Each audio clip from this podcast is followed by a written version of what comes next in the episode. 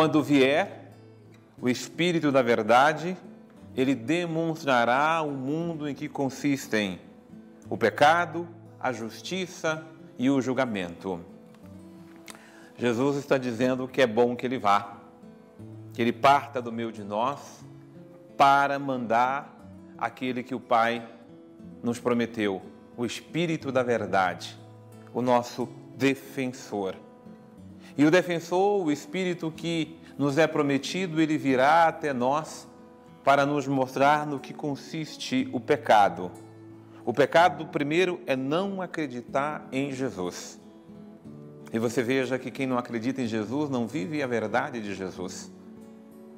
Nós que professamos nossa fé em Jesus, precisamos, com a graça e o poder do Espírito, não viver no pecado. Porque se Jesus veio para nos libertar do pecado, e nós estamos em Jesus, nós vivemos no pecado, nós não cremos que a palavra de Jesus nos liberta. Sim, perceba que é mais do que acreditar na pessoa de Jesus, mas é acreditar na palavra dele e viver na palavra dele, acreditar que a palavra dele é que nos dá vida.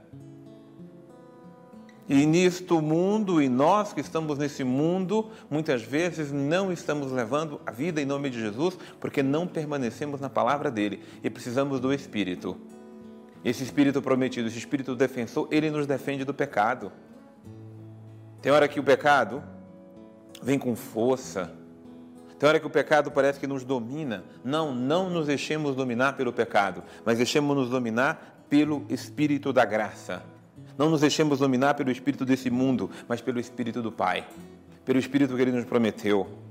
Porque o Espírito nos convence da justiça. Porque eu vou para o Pai, de modo que nós não veremos mais Jesus, mas o Espírito nos convence daquilo que é justo. Justo é dar a Deus o que é de Deus.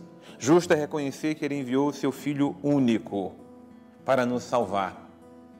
Justo é praticarmos a justiça uns para com os outros.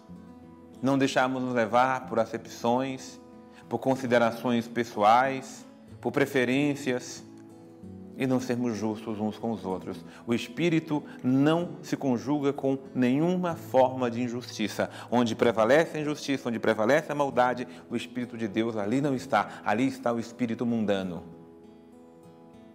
É o Espírito que nos convence a respeito do julgamento. E qual é o julgamento? Senão aquele que o chefe desse mundo já está condenado. O julgamento, meus irmãos, não é nós julgarmos uns aos outros.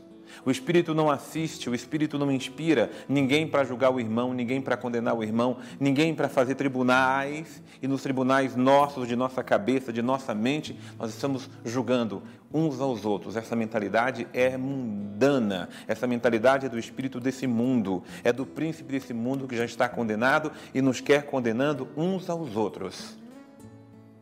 Não, o espírito é aquele que nos convence que precisamos salvar, que precisamos amar, que precisamos cuidar. O Espírito é aquele que nos convence de que o julgamento é só de Deus, é Ele que julga. Nós, em nome dele, amamos. Deus abençoe você.